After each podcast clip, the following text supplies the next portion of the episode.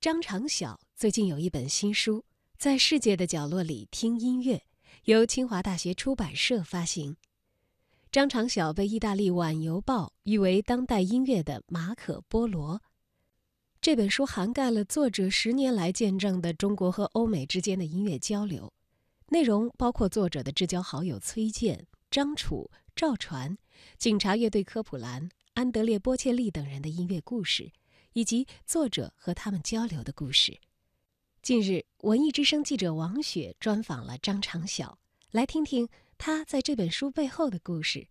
首先，我们来了解一下《在世界的角落里听音乐》这本书的主要内容。呃，这本书呢，名字叫《在世界的角落里听音乐》。这本书集合了我十年以来跟大量的音乐人、艺术界人士的一个对话和交流的这么一个结果和呈现。那么它里面我写了包括赵传啊、张楚啊，还有一些国外的像 Bob Dylan 啊，还有一些华比奥以及意大利的一些音乐人法布里奇奥·安德烈，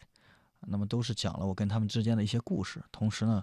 呃，也讲了我对他们音乐的一种理解，因为对我来讲呢，音乐其实代表一种精英文化嘛，那我我其实想通过这本书呈现精英文化与大众文化的一个融合，以。更好的向大家来呈现音乐人的另外一面，拉近大众和音乐人之间的一个距离。这本书写了三十多个音乐人呢，他除了中国以外，还有一些美国的、意大利的，包括一些其他国家的。因为我就想呈现不同国家的一种音乐状态，也更好的让大家来了解一些除了我们国家一些优秀的音乐人以外，也更多的了解一些海外的其他国家的优秀音乐人。呃，在这本书当中，我觉得我的乐评跟其他人不太一样的地方，我除了讲了。我跟他们之间的一些故事，近距离的一些观察。除此以外呢，我也从音乐上来进行了一些分析。因为我觉得中国很多音乐人，他可可能更多的是表达的是一种歌词性，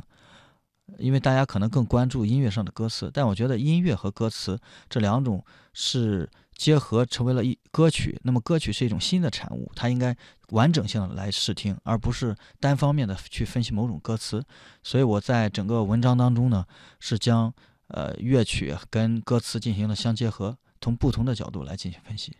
张长晓和海内外音乐人之间的故事有很多，比如音乐人张楚，这是怎样的一段历程呢？呃，楚哥呢，其实我是觉得我非常幸运能遇到这么一个人，因为我觉得在我认识的音乐人当中，他是最纯粹的一个。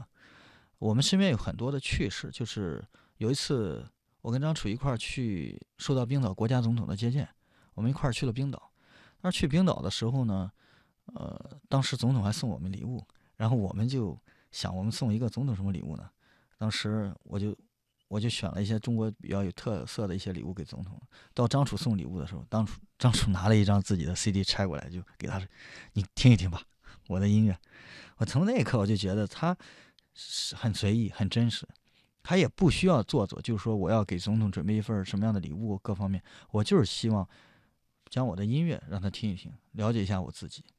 就是特别纯粹的一个人。除了这以外呢，就是我们俩还有一段比较酷的生活，就是因为我经常在这个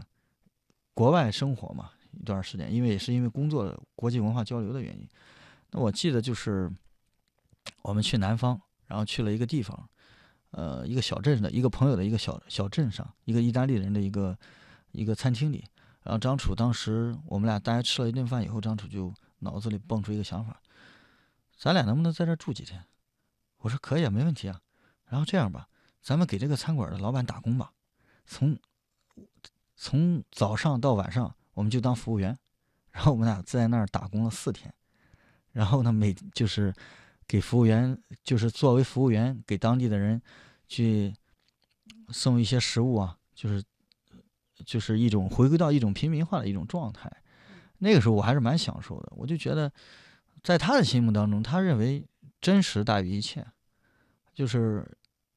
他已经不需要任何外在的这种虚，就是浮华的东西。所以很多年以前呢，很多人都记得，我记得很多人说过，说张楚出了几张专辑以后，好像就没有再有新歌了嘛。但实际上，我觉得是大家不是太了解张楚，因为本身。他的新作品也一直在产生，可能他没有做所像所谓的商业歌手做的宣传那么广。他有一张专辑叫《晃动一下》，呃，挂在绳子上的珍珠，不挂在绳子上的珍珠，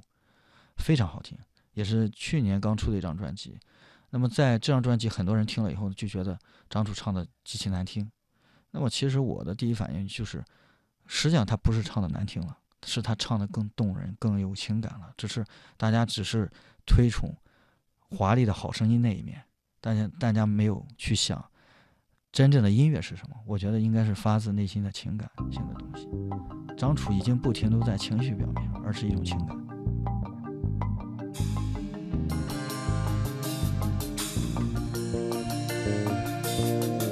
有人在斑马线，司机准备交班，咖啡馆变得安静。有人手机需要充电，在你的身边。戴墨镜的夏天，自行车上人的脑袋渐渐变小，越来越远。你说你看闪电，我说风云还在天边。真是该来自智者，还是更像一位懵懂少年？你说你不会跳舞，我的腿一迈向前。来吧，来晃动一下，前面光线就会为你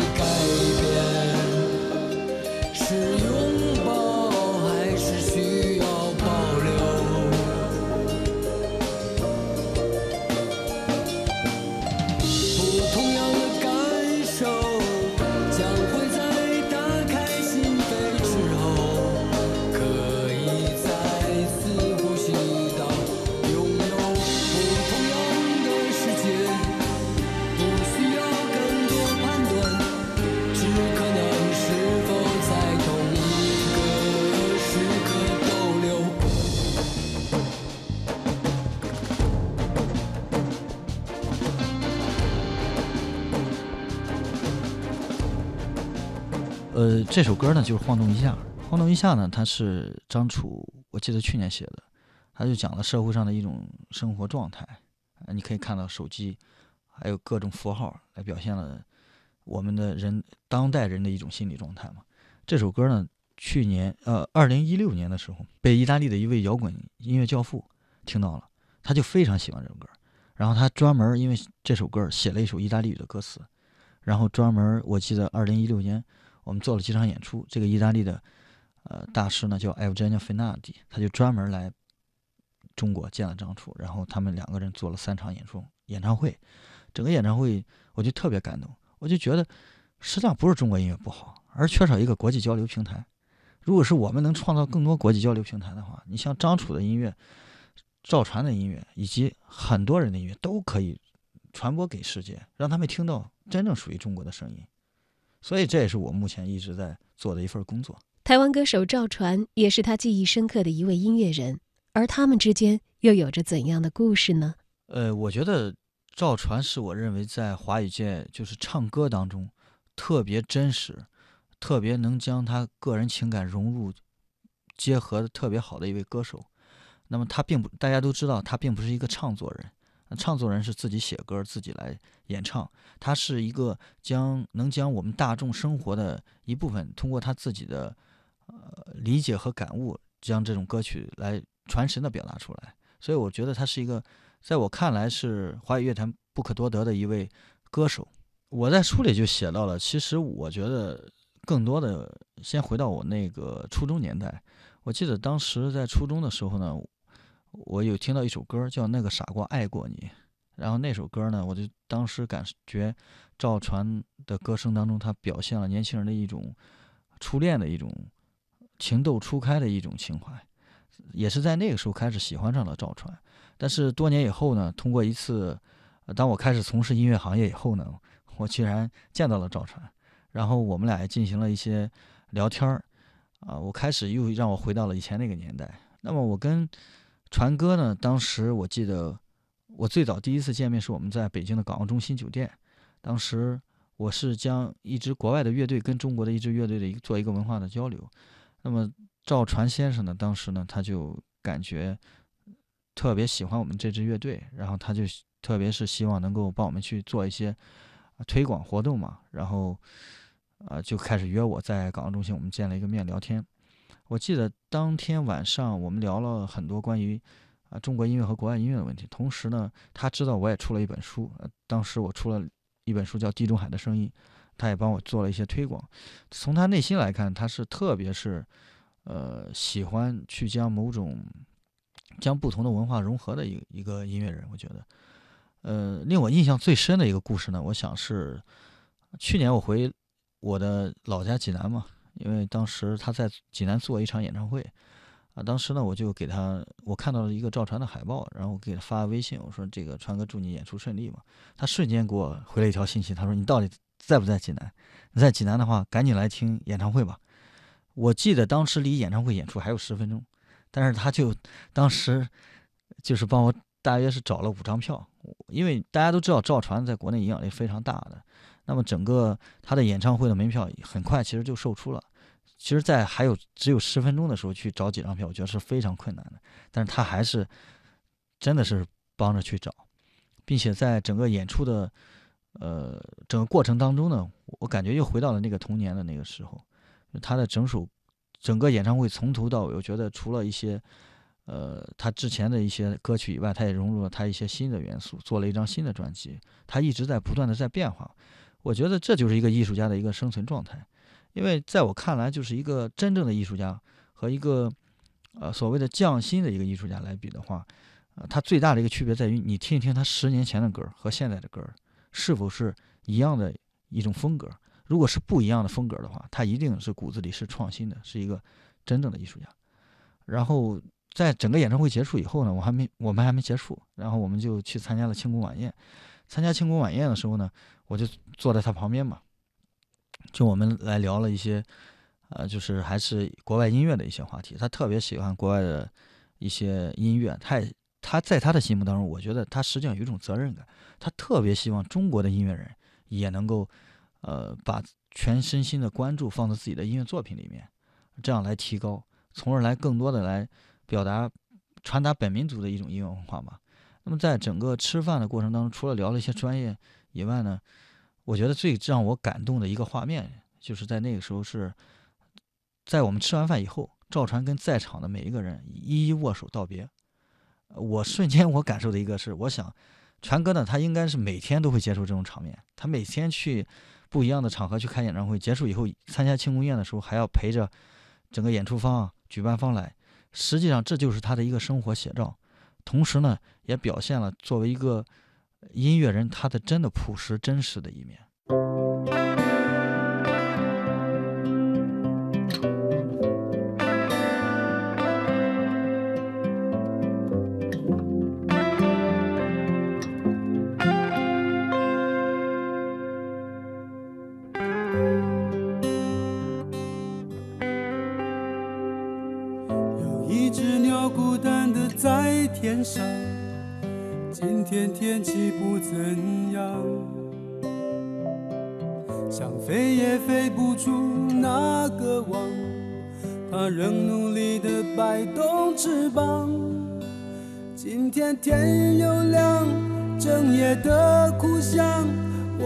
相信他应该不会是那样。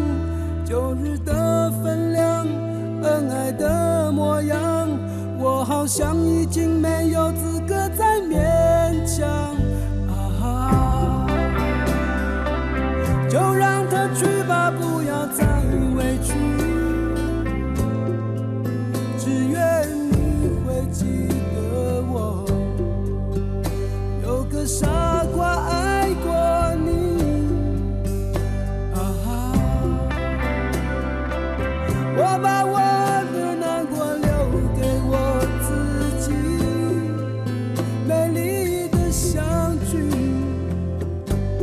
还是想说谢谢你。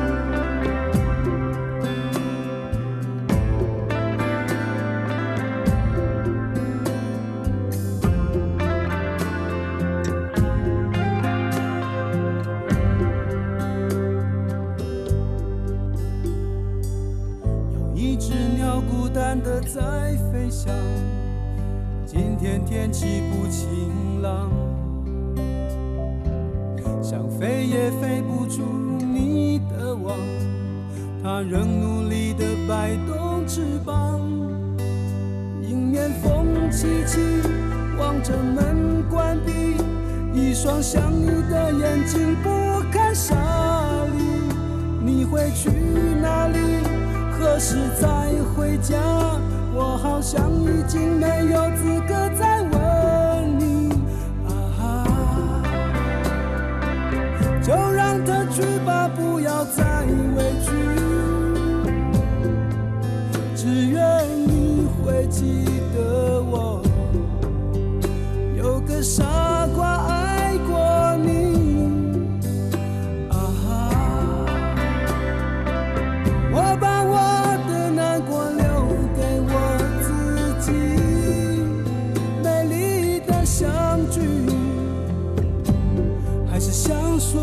谢谢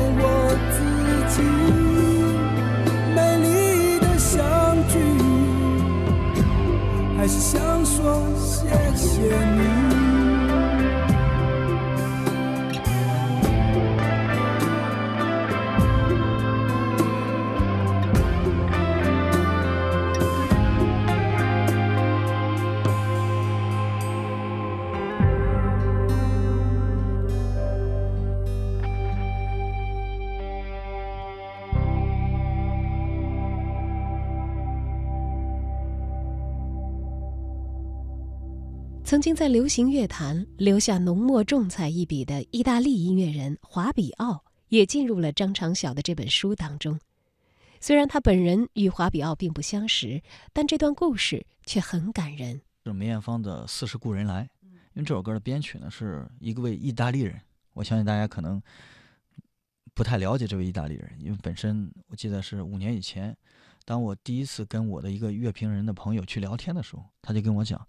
他说：“常晓，你在意大利，你应该要了解一位意大利的音乐人。”我说：“谁啊？”他说：“叫花比奥，他的意大利名字叫 Fabio Cardi。”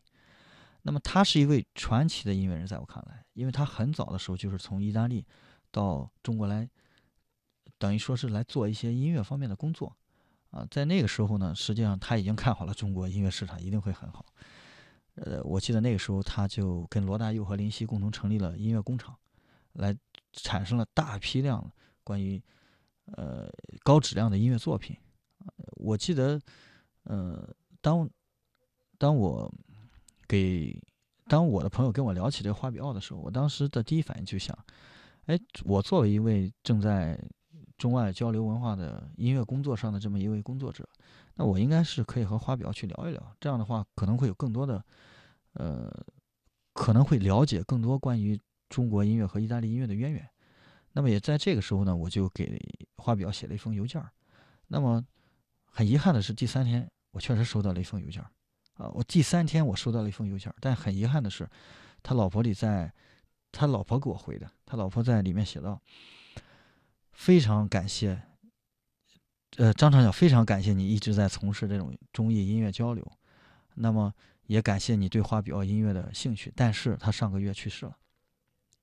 当我听到这个消息的时候，我就觉得不可思议啊！我刚想跟他交流的时候，他却走了，然后我就在国内的网络上搜了一些关于他的资料。”我发现没有关于介绍他的任何信息，关于去世的任何信息，于是我就在我微博里把这个信息转了，当时就得到了十几万人的一个转发嘛，当时大家都觉得不可思议，因为这位这么一位音乐人，就大家并不了解他九七年以后就是去了哪里，然后生活状态怎么样，只知道以前他跟罗大佑、林夕三个人城市三剑客做的一个音乐工厂时期。那么也是在这个时候呢，我因为这个工作的原因，我就去了一趟花比奥的老家。当我到花比奥老家的时候，我见到他的爸爸妈，呃，他他的妈妈是个画家，还见到他的弟弟。我在他们家看到了花比奥当年跟王菲啊、成龙、黎明啊、张学友、刘德华的一些合影。然后我当时就给他妈讲，我说：“你的儿子很有名，在中国。”他妈妈居然不知道自己儿子在中国很有名。然后他就他妈妈当时我印象特别深刻，他就跟我聊，他说他说常晓你知道吗？花比奥在年轻的时候，他就告诉我说，他说妈妈我想去外面的世界去看一看，然后他的妈妈就答应了，因为在这里我想解释一下，就是说这个中国跟意大利啊实际上特别像，就是母亲在家庭里的地位非常高，所以在花比奥要去周游世界的时候呢，他先得到母亲的应允，才能去国外去看一看。啊，他妈妈同意以后呢，这时候花比奥就开始了周游列国吧，去了迪拜啊、伊拉克啊、日本啊、中国的台湾、中国香港，然后最后在香港。到了香港以后呢，他就认识了罗大佑，然后他们就开始创作音乐。然后他妈就给我讲，他说突然间有一天，他收到一个电话，是罗是花比奥打过来的。然后花比奥就说：“妈妈，妈妈，我现在发达了，你赶紧来香港吧。”他妈妈听到这句话的时候，第一反应是我儿子疯了。为什么呢？就是因为他妈妈以为他儿子被传销团伙给这个绑架了，因为那个时候正好是意大利盛行，就是这种事件比较多，所以他就比较担心他的儿子。两三年都没消息，然后呢，他妈妈就觉得我要动身去一趟香港，所以他妈妈就当时就正好是来到香港。当他妈妈来到香港的时候呢，花比奥带着他妈妈去了海洋公园、迪士尼乐园，然后就逛了香港很多有意思的地方。然后他妈妈住在花比奥的大房子里，当时他妈妈就明白我儿子起来了。当我听到这一刹那的时候，我真的是感受到一种，呃，就是似曾自己经历过的那种感觉，就是这就好像我们没经历过。但是当我们他妈妈讲这个故事的时候，我就能有那个很强烈的画面感，我就感受到了感动我的地方嘛。多年的中外音乐交流工作让张长晓很有感触。他说呃，我从事中医音乐的交流呢，实际上我觉得对我最大的一个感悟就是，当我到了意大利以后，我发现原来我们在中国听的音乐往往是以英语为主的一些歌曲，除了我们中文自己的以外，我们听的西方国家可能是英语多。但是我到了意大利，发现其实不光好的歌曲是英语的，意大利语也非常好听。那么每个国家它都有自己本民族独特优秀的文化，我们中国也是，但是只是说这种音乐并没有被人知道，它缺少一个推广。所以是我就一直在想，能不能将每个国家的音乐都介绍中国来，然后让大家去接受更多的一些不同的文化的碰撞，因为这个世界逐渐在成为一个融合的一个整体，中国在走出去，国外也在走进来，大家会逐渐的形成一个相互包容、相互理解、相互提高的这么一个阶段，所以我就觉得文化交流这种工作，它让我的生活更充实吧，让我更理解的事物更加客观一点。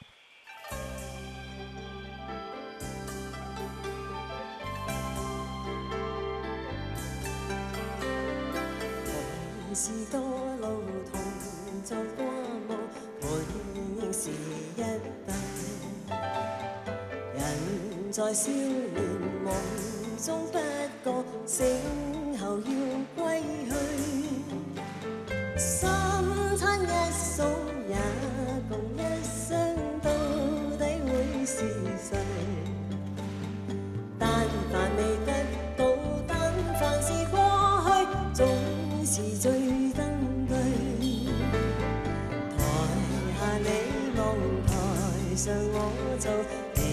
想做的。前世故人忘忧的